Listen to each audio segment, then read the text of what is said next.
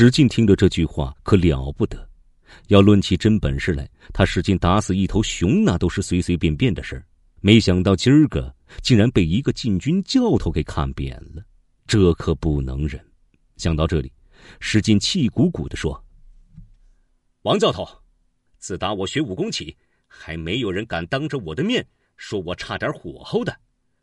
不如咱俩比划比划，看看我九纹龙史进的名气到底是不是吹牛吹出来的。”王进笑着摆摆手：“ 这可不行。”我也只是粗懂一些武艺，怎能跟史进兄弟相提并论呢？还是饶了我吧。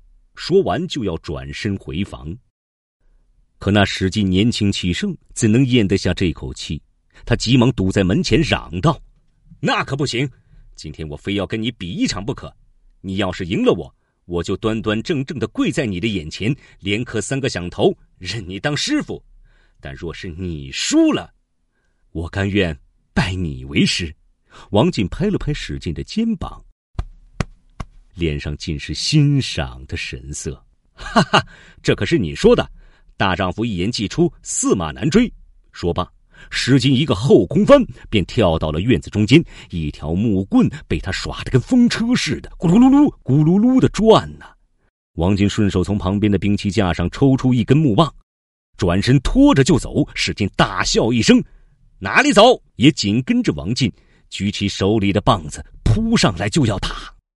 王进只是一个轻巧的侧身，嗨，史进便扑了个空。王进见状，举起木棒对准史进的头就要劈下去。史进躲闪不及，只得用双手举棒去挡。可没想到的是，王进并没有真的劈下来，他猛地从半空中抽回木棒，直直的倒向史进的胸前。还，轻轻一顶，史进连人带棒就咕咚一声倒在地上，摔得人仰马翻。王进急忙丢下手里的武器，扶起史进，说道。啊棍棒无眼，还请史进兄弟不要怪罪我呀。可史进只是一直低着头，一声不吭的跑进内堂，搬了把太师椅放在王进身旁，安顿王进坐下后，双膝下跪，对着王进恭恭敬敬的连磕了三个响头，说道：“师傅在上，请受徒儿一拜。”王进忙扭头避过，说道。我和母亲借住在你家，已经是多有打扰了，怎么还能做你的师傅呢？史进爽快地说：“愿赌服输，更何况我九纹龙难得遇上一个高手，还请师傅不要推辞，就收下我这个徒弟吧。”见史进都这样说了，王进也痛快地说：“好，那我便把满身的武艺都传授给你，全当报答你的收留之恩。多谢师傅。”那就请师傅安心住下，徒儿自当勤练武功。史进欣喜地说：“要说这王进，不愧是禁军教头，不到半年的功夫，便把史进培养的十八般武艺样样精通。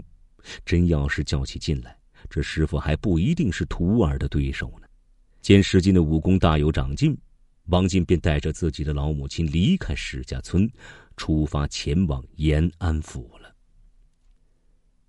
史进虽然舍不得师傅，但还是给师傅准备了满满一包袱的盘缠，眼泪汪汪的送他们上路了。可是呀，王进刚一走，这史家村就遇上了一件大事儿。究竟发生了什么事儿呢？文森叔叔，下集再告诉你们。这里是文森叔叔《水浒传》，下集再会。